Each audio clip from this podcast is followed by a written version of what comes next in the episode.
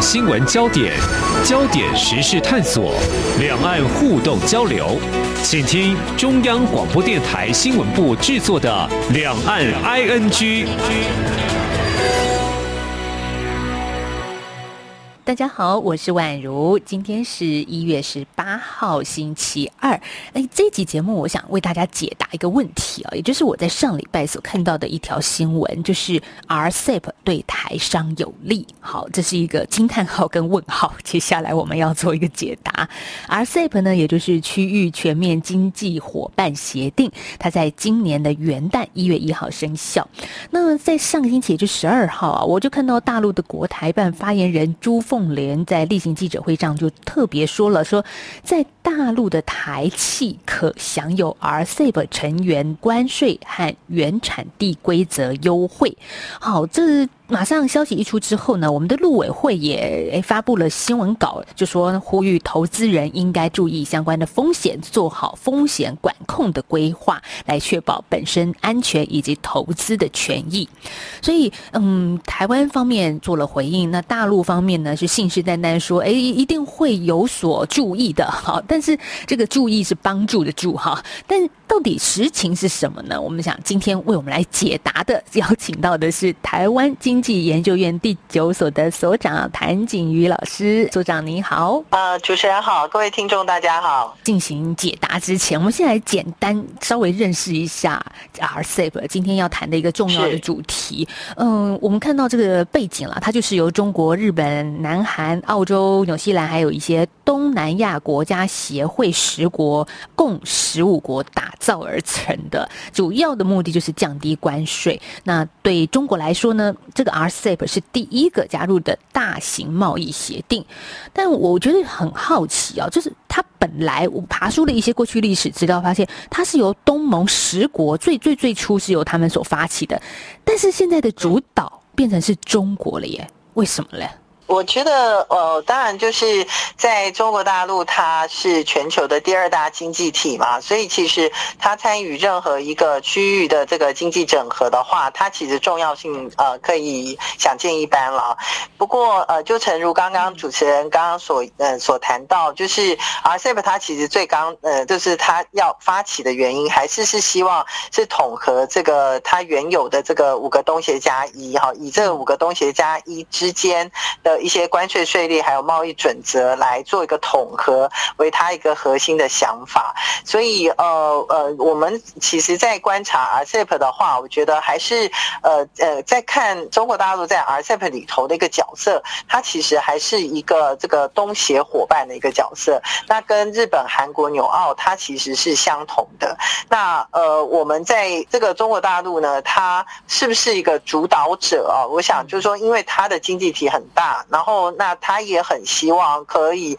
就是借由呃他的一个贡献来让这个 RCEP 可以促成。所以在这个呃在这个其中呢，他当然是扮演一个很重要的一个角色。扮演重要的角色之下，我们也看到说，嗯，其实，在国际的经贸联盟当中，像美国啊，一直也都是一个重要的角色之一啦。是，但是 RCEP 里面没有美国，那再加上印度在最初谈判的过程当中就退出了，因为它的经济体啦，其实也是蛮大的，所以中国的存在感是必然的嘛。是，呃，应该这样说，呃，就是我们如果现在来看这个亚太的一个区域经济整合的一个样貌的话，那呃，因为我们之前呃，这个 CPTPP 已经先它先行生效，可是因为 CPTPP 里面啊，美国退出嘛，那里面的这个呃，就是前三大经济体也就日本。所以呃，其实它的这个经济规模当然没有这个 RCEP 的呃这个规模大，所以我们在看啊，就是 RCEP 呃它这个整个的这个经济规模这个角度来看，那因为它里面有日本跟韩呃跟这个中国大陆啊前三大经济体有两个嘛，所以其实在一个呃这在亚太之间的话，其实 RCEP 的一个生效，当然对于就是呃不管是在亚太的区域。经济整合，还有全球的一个这个呃整个的这个我们在观察区域的这个经贸整合的这个呃样貌来看的是吧？我们不我们都不能否认这个 RCEP 它是一个巨型的一个区域贸易组织。那美国它现在没有呃参参与这个 CPTPP 还有 RCEP，当然对于就是说呃这个在这个亚太之间的它的一个这个呃就是说扮演的角色，大家会有所质疑。不过因为他最近也有谈到这个印太的经济架构嘛，所以我们也也拭目以待啦。所以呃当然就是说以目前的状况来说，我们在看 RCEP 它的一个呃一个生效之后，然后我们再加上说，因为当呃这个印度呢，它其实也是算是一个后起之秀。然后在这个原来呢，在 RCEP 的里面呢，呃，本来是希望呃，就是有印度的加入，可以有两个人口数非常大的呃一个这个经济体在里面。那虽然少了，也少了印度，少了美国，所以中国大陆的确啦，在这个 RCEP 里面的话，我们可以看到它将来它会在这里面扮演一个蛮重要的一个角色。好像 RCEP 其实最重要的也是我们刚刚新闻当中的引言哦，就是希望。彼此之间降低关税，那台商呢在出口的时候也会有利哈。这个等一下我们来谈。但是这个降低关税的作用到底是什么呢？就是实质上的作用。我讲的是实质上啊，因为其实这些国家历经了八年的磋商，二零一三年起草，在二零二零年十一月签署了 RCEP。那这个区域的整合就占了全球的 GDP 的大约三成，所以涵盖二十二。二亿的人口，比如说我最近看到新闻报道，也说像日本的汽车零组件啊等工业领域的这个最终关税的废除率可以达到百分之九十一，所以这也等于是说，哎，这对于呃出口为主的这些大国，或者是一个呃像我们说的 RCEP 里面比较重要的大家关注的日本啊、南韩以及今天谈的中国大陆，他们都有。大量的产品足以有竞争力，可以出口到其他的国家。到底谁是这个 RCEP 里面最大的受益国呢？对，呃，这个部分的话，的确是。那我们也呃，就是说，其实国际的一些相关的研究机构，他们也针对这个部分有做一些研究嘛，哈。那呃，其实像那个美国的 Peterson，他们之前就已经做过这个这个嗯。这个呃模拟之后，其实的确是中国大陆的这个在呃。就是在这个所得哈，实质所得还有这个出口这个层面上面，它的这个呃，就是对他自己本身的这个一个呃一个获利哈，就是它的它是正面效益最大的啦。那呃，刚刚所谈到的日本跟韩国，事实上也是蛮大的。所以其实呃，这个 RCEP 其实它的成立哈，其实对于就是说对于这个呃，就是它这几个东协伙伴，特别是中国大陆、日本。跟韩国呃，的确是呃是有非常正面的一个效益存存在，这也是为什么哈，就是说呃，就是呃这个这几个呃这个东协的这些伙伴，他们也很愿意，就是说呃参与这个 RCEP 的一个呃这个它的一个发起的一个过程啊。那我们可以看到呃，如果说我们在进一步去看，就是说它未来会对区域有什么样一个实质的影响哦。我们。单就看这个东协跟中国大陆，他们已经就是形成这个自由贸易区。它是从二零一零年的时候，它就形成自由贸易区。那到二零二零刚好满十年嘛，所以其实在这十年之间，我们已经看到，就是因为呃这个中国大陆跟东协之间的一个这个一个呃贸易区的一个形成之后，它之间的这个区域内的一一个不管是贸易或它的经济的互动哦，他们已经成为彼此的一个最大。的贸易伙伴，所以我们从这边可以看出来，就是未来在 RCEP 生效之后，它呃除了在呃就是在这个呃这十五个成员之间，它区域内的一个一个经济活动会更加活络之外呢，我们大概也可以看到，就是呃现在因为在供应链的一个呃供应链大家在串呃互相链接的一个状况之下哈，那中国大陆这么大的一个市场，事实上它呃它还有这个日本跟韩国的一些相关的一些这个呃供应链的一个合作关系，可能都会在 RCEP 里头，呃，RCEP 生效之后可能会更加紧密。如果对于东南亚国家的出口额呢，对他们有利吗？这样来看，就是说，就是这个部分的话，我们可以看，呃，可以看，就是我刚刚举的那个例子，就是东协跟中国大陆之间的这个自由贸易区的一个十年以来的一个一个成长哈。其实对于东协来说的话，东协的出口它也是有大，就是出口到。中国大陆它也是大幅成长，所以呃，我们我们通常会说这个一个呃这个一个区域的贸易协定哈，它在形成之后，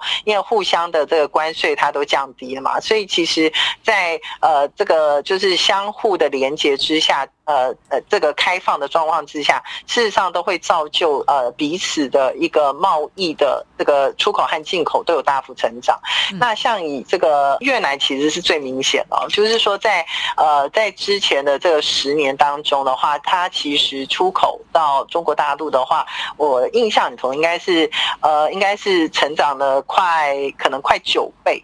对，所以其实呃就是说我们可以呃我们可以看到就是说呃。这光中国大陆跟跟这个呃东协之间的一个自由贸易区的链接，它就产生这样效应。那呃。这个如果说日本跟韩国呢，他们之前也在这个东协也有呃许多投资，那呃这个投资跟带动贸易的一个效果，当然会呃使得这个呃就是 RCEP 里头的成员，他在呃他在这个呃他的贸易活动带动这个整个的一个投资，呃就是整个的一个经济的一个活动的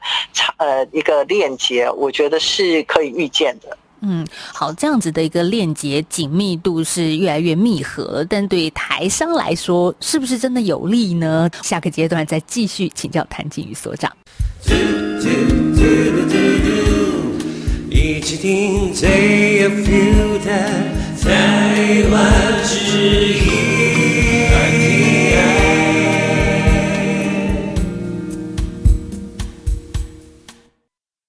继续回到今天的两岸 ING 节目，我是宛如。我们今天的节目现场呢，主要谈的一个话题就是 RCEP 区域全面经济伙伴协定，它有一个全球最大贸易协定之称哦，在今年的一月一号正式的生效。那我们也看到说，其实回到国台办对台商的喊话啊，就是说呢，RCEP 生效之后，其实有许多的货贸啊，都会逐步的迈向零关税，那贸易的。成本啦，还有商品的价格也都会降低。那国台办就说呢，啊，陆方将一如既往大力支持台商台企在大陆稳定良好发展，欢迎更多的台商到大陆投资，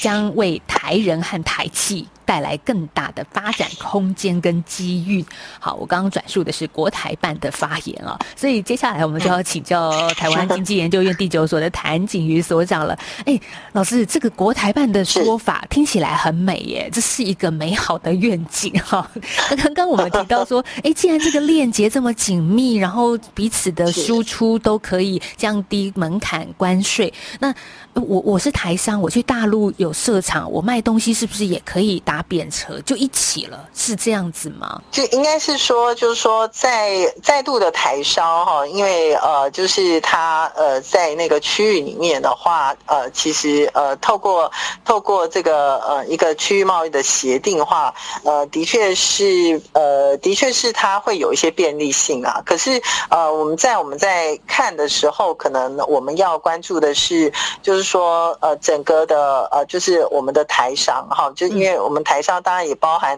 就是在陆的台商，还有就是说，呃，台嗯台湾的一些相关企业的话，它整体的一个这个投资布局这部分，当然就必须要做一些整面呃这个全体的一个考量啊。所以呃，所以呃，就是说呃，RCEP 的一个相关的优惠，其实呃，就是说它可呃原来它如果就是在大陆发展的话，那它可能会随着这个呃，就是说在陆的一些。这个企业的呃相关的供应链好，它可能透过这样的方式，然后呃会享受到 RCEP 的一些相关的一呃一个优惠措施。那呃。不过这个呃，就是说在台湾的一些相关企业的话，因为我们没有加入 RCEP 嘛，那没有加入 RCEP 的一个状况之下，那呃，我们也可以看到，就是 RCEP 呃，它的关税呃，我们还是有百分之好像是二十三左右的这个税率哈。那有关税的一个情况之下，那对于台湾的一些相关企业就会必须要做一些应应。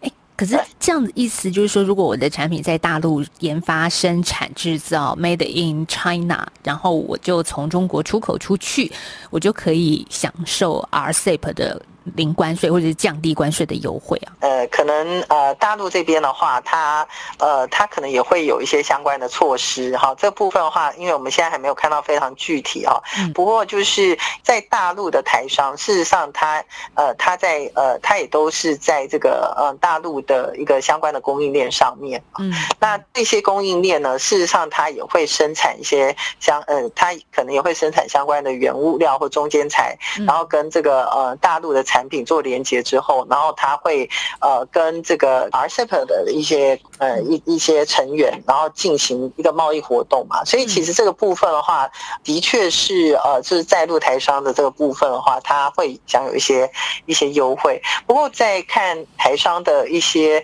我们当然是很呃当然是希望说台商在这个 RCEP 呃这一波里面的话，它可以有一些呃就是有呃或可以就是说。说有更大的一个优惠和效益存在嘛？对，是，但对，可是另外一方面，我们也看到陆委会马上在国台办发言之后的当天就发出新闻稿，呼吁了说，投资人应该要注意相关的风险，做好管控规划，还有一些他自己的商业投资效益。所以陆委会他提醒的是什么，或者担心的会是什么呢？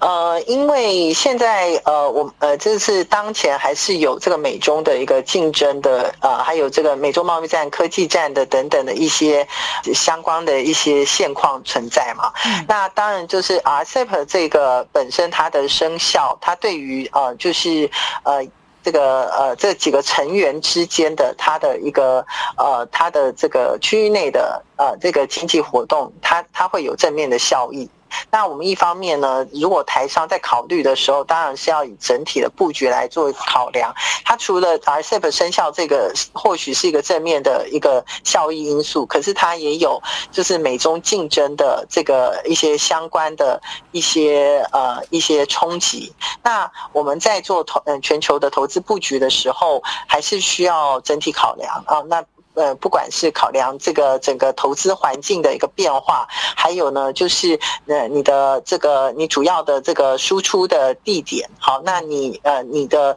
这个产品你要做怎么样的布局啊？对于我们的台呃台商呢是比较有效益的一个方式，这些东西都必须要整体来做一个考虑。可能我们的台商眼光是布局全球市场，甚至是美国市场，但是如果加入 RCEP。可能它的获益是存在的。刚刚所长也说到，它的一个关税，这是事实，关税的降低。可是区域内的一个行销啦，如果您要考量到输出到其他国家的话，哎，可能还是要考虑中美贸易战啦，一些其他的一些些合作的链接啊，这种状况，这是嗯，好，台商商人要想的更多一点，这也是陆委会再三提醒大家的部分。没错，没错，没错，对。不过，如果说到这个 RCEP 对台湾究竟有什么样影响呢？因为其实今年元旦正式生效之后，很多的分析也就是在谈说，哎，那台湾该怎么办？怎么办？好，好像就有很多的一个隐忧出来啊。嗯，是。所以，所长，我们也看到，就是像哦，这两年来，政府也一直不断的在谈到说，像美国的猪肉进口啊，还有像日本的福岛周边的食品进入台湾，这也是这个礼拜大家也都会在讨论的话题。但这些的目的，真的就是跟为了我们能够加入这些区域经贸协定嘛，就是民生相关话题。但是它其实是有更高层次的一种商业战略考量嘛。嗯，应该说就是呃，这个。所有的区域贸易协定啊，呃，在签署的过程当中，它呃，我们当然是因为就是对于整体的一个呃这个效呃经济有有所效益，我们才呃国家会考虑加入嘛。那呃，在这个前提之下呢，我们呃还是必须要正视说，并不是所有的产业好，就是或者是在就业的这个层次上面，呃，有些呃有些人或者是有些产业会因为加入入这个区域贸易协定而有所呃而被影响哈，而有所冲击。那这个部分的话，当然也是呃，就是说政府在这个签署的过程当中，必须要做一些沟通，然后也必须要去呃要去照顾到的一些呃，因为有人获有有些产业获利嘛，那有些产业它受到冲击，那呃其实这个获益的这个部分的话，呃如果说借由政府的一个呃就是一个呃这个救济的一个或者是补贴的相关的措施的话，其实有些产业它我们可以降低它的一个冲击，所以其实呃不仅是台湾啊，其实我觉得其他的国家其实在应对这个就是加入区域贸易协。的话，他的做法上面都会是这样，大家都会去考虑说，你在加入的时候，你呃，你必须，你可能会放弃一些东西，或者是你可能要完善一些一些呃措施来来降低大家的一个疑虑。好，那如果说大家其实对于这个相关的一些产这个食品的部分有说有所疑虑的话，那当然就是在这个部分的话，我们可能就要做到呃做到一些呃，就是说可能餐桌啊国际之间，它如果是做如果我们要加入，好，那这个开放。在开放的时候，国际之间他们是怎么样去做的？好，那这个部分的话，我们可以参酌，然后也可以就是呃，就是跟各界民众来做一个沟通，这样的话可能会是一个比较好的一个方式。那韩国的话，其实他们在之前参与这个美韩的这个自由贸易协定的过程当中，他们他们第一呃，他们其实是经过非常长的一个呃一个沟通的哈。他们第一次在谈的时候，其实他们就呃就是就。就呃，就有一些这个抗争等等哈，那他们又重新再谈过，所以其实在这个过程里头，当呃充分的了解之后呢，他们在。美韩啊，这个自由贸易协定之后，他们所签署的一些区域贸易协定呢，他们的阻力就没有这么大了。好，所以其实其实呃，这个部分有一些有些事情还是需要去面对的啦。所以所以呃，我我想就是呃，我们呃台湾的话，如果我们呃我们认为加入区域贸易协定很重要的话，我们应该呃有些东西还是必须要去做。那当然就是呃就是说呃现在的一。一个呃，现在的一个趋势哈，就是说除了呃，我们要参与这个 RCEP 或 CPTPP 之外。那美国的话，他们事实上也有提提出，可能是另外一种形态的一种合作模式。我们当然也可以呃做一些参酌哈，就是说呃是呃如果是在一个供应链的一个合作层面上面，那供应链要怎么样去进行合作哈？就那呃我们考考虑就是对我们国家有利的一个方式来加入，事实上也是一个蛮好的一个方式。好，如果再说 RCEP，我们其实也看到，其实对台湾的隐忧也包含说，像日本、南韩和中国会因为这样子的一个呃链接而更紧密。那对台湾来说，其实伤害也蛮大的，因为我们的产品的品质啦，各方面不管如何，也是跟日本、韩国是比较相近的。所以这不不也就是等于是啊？我们的厂商如何在对方已经降低关税、价打价格战的情况之下，还能有一个立足之地啊？对，这个的确，这的确是一个就是蛮蛮 tough 的一个一个挑战了哈。那对，很棘手。那这个也其实，这个其实也就是造就说，呃，我们其实在过去的十几年之间，为什么台湾会渐渐呢？就是在产业之间，我们会比较偏偏向这个呃资资通讯产业的一个原因，因为呃，它借由这个 ITA 的这个协定，那呃，就是说我。我们在我们就没有这一层这个关税的一个障碍嘛，所以呃，台湾在长久的发展之下呢，我们呃这这个出口的这个呃产品，大部分就以这方面的产品为主。那呃，在东协呃，在这个呃跟东协的链接上面，事实上，如果我们去看这个产品的页别上面的话，我们也可以发现，就是我们大部分的出口产品也都是以这方面为主哈。那呃，它另外的这个呃，大概百分之二十三的一些其他的产品，比如说不管是纺织啊，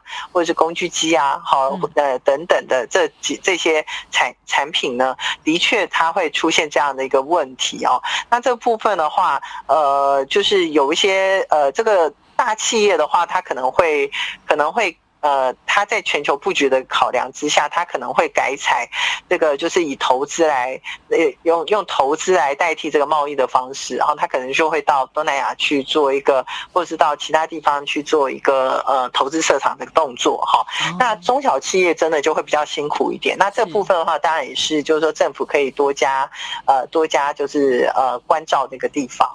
哦，所以对于比较财力。就是口袋深的企业了，他可以直接到东南亚去投资，就等于是说，他也就是纳入了 RCEP 的一个产品链当中了，是这样子吗？是哦，呃，就是对，他就是到那边到那边设厂的话，因为他是在当地嘛，那在当地的话，他就是就近他就近那个市场。嗯，哦，因为因为我们我们现在就是说，现在这个疫情嗯发生之后，其实供应链它也渐渐就是朝向一个区域化的一个生产的模式。那如果说我们的主要呃就是这个这个产品呢，它如果是呃就是是卖给。是卖给这个东协国家的话，那呃有一些企业，它当然它它可能就会考虑啊，在这个呃在这个情况下面，它或许就会到东协去进行一个投资设厂之后，在那边生产，在那边销售的一个行为。对，所以呃，这个部分的话，就是说呃，在呃这个后疫情时代的话，大家都在重整当中。那当然也有就是回台投资的部分，因为我们也看到这个疫情之后，有很多的这个我们这呃两年的这个回台投资的这个盛况嘛，哦，那所以当然就是说。就台湾来说的话，台湾回台投资来做呃，从事这个呃设厂，然后扩大生产的这个模式，一定也是也是呃，就是说有所利基，所以大家才会做这样的一个考虑嘛。所以其实其实呃呃，怎么样，就是说在呃，就是台湾的投资环境来来让，就是我们的呃企业好可以就是因应这一波的一个区域的呃区，不管是区域贸易协定或是美中竞争下面的一些阴影哦，可能都是我们未来呃就需要注意的。是这样，所长一提让我想到，其实这几年台湾政府也一直在大力推动新南向政策这不只是文化教育层面的交流，也包含商业。其实这也是一个很重要的考量。我们直接南向了嘛，所以有一些问题是不是就比较容易，就是也是一个解套的方法啦。是是，因为呃，就是说现在这个现在呃呃这个后疫情的时代哈，事实上呃这个相关的供应链的都在重组当中，那它也在链重新链接当中。那呃就是不管是呃呃借由这个 RCEP 的部分来做一个呃，就是它或许就是说是以呃中国大陆它可能会呃借由这个。RCEP 呢，来再呃再加深它跟这个东协之间的一个链接。啊，或者是说呃，就是现在有一些新的一些区域贸易协定，比如不管 CPTPP 或者是印太的这个经济架构，他们事实上也都在做一个新的一个链接。那在新的链接过程当中呢，台湾要怎么样去呃，就是去参与？好，然后而且呢，在供应链重组的这个过程当中，因为我们在呃不管在资通讯的这个呃产业上面，或者是纺织上面，事实上也做的不错。那相关的企业，其事实上也都一直在因应这个区域贸易协定的一个发展嘛。所以，不管是配合新南向啊，或者是说有些企业可能到印度去发展啊，都是一些新的一个角度在呃观察这个整个供应链的一个重组，也是在因应新的一波的一个区域贸易协定的作为。那东协的国家的它相关的呃相关，不管是它的市场潜力，或者是它它的一些生产要素相对的呃相对低廉这件事情，事实上不只是台湾看到哦，这还有这个 RCEP 成员看到，事实上我想美国也有看到，所以其实大家都是在都在观察，也都在串接链接。那台湾怎么样在这波这个呃局势下面去保有自己的竞争力，我想是非常重要的。没错，所以这个 RCEP 正式生效还不到满月了，还不到一个月，所以很多事情真的就是要再继续观察下去。但是对于商业布局来说呢，哎，刚刚所长提到了有很多的一些管道跟方式，也是可以就是试试看，这也是一种新的尝试。特别是后疫情时代，就是大家正在受苦受难的过程当中，有些事情就会 因此重组的，甚至改变、扭转大家过去的既有的行销生产模式，这都是。好吧，不只是人类在疫情当中的一个公共卫生的考验，其实对产业、对商业方面也是一个重新布局的考验。嗯，我们在今天节目访问到的是台湾经济研究院第九所的所长谭景瑜所长，谢谢所长今天为我们所做的分析，谢谢，谢谢。好，也谢谢大家的收听，我们明天再继续聊喽，拜拜。